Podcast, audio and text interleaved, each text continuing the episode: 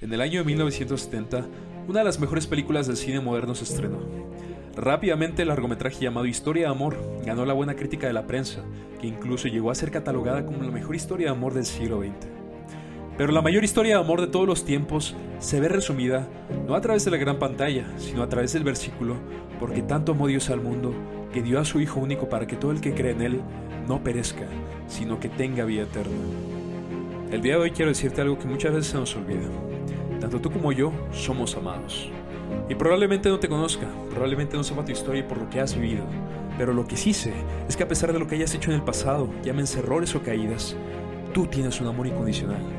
Un amor que es paciente, que es servicial, un amor que no es envidioso, que no es jactancioso, un amor que no se engríe y que no busca su propio interés, un amor que no se irrita, que no toma en cuenta las cosas del mal, un amor que todo lo excusa, que todo lo cree, que todo lo espera, que todo lo soporta, un amor que nunca acabará. Ese amor, mi amigo, mi amiga, es el amor de Dios. Hace dos mil años en el Gólgota resonaban las palabras de Jesús, ya todo está consumado. Y en efecto, el amor, que no es todo, había cumplido, había triunfado. La entrega del Cordero de Dios sellaba la nueva alianza entre el Padre y la humanidad.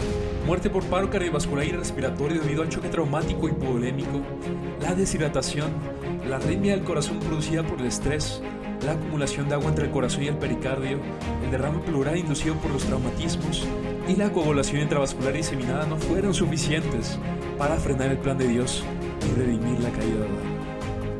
El amor no es un sentimiento, es una decisión. Cristo tomó la decisión de morir por ti, por amor. Así que cuando llegues a pensar que eres indigno o indigna, arranca de raíces sus pensamientos de tu corazón, ya que en la cruz Él siguió firme al pensamiento.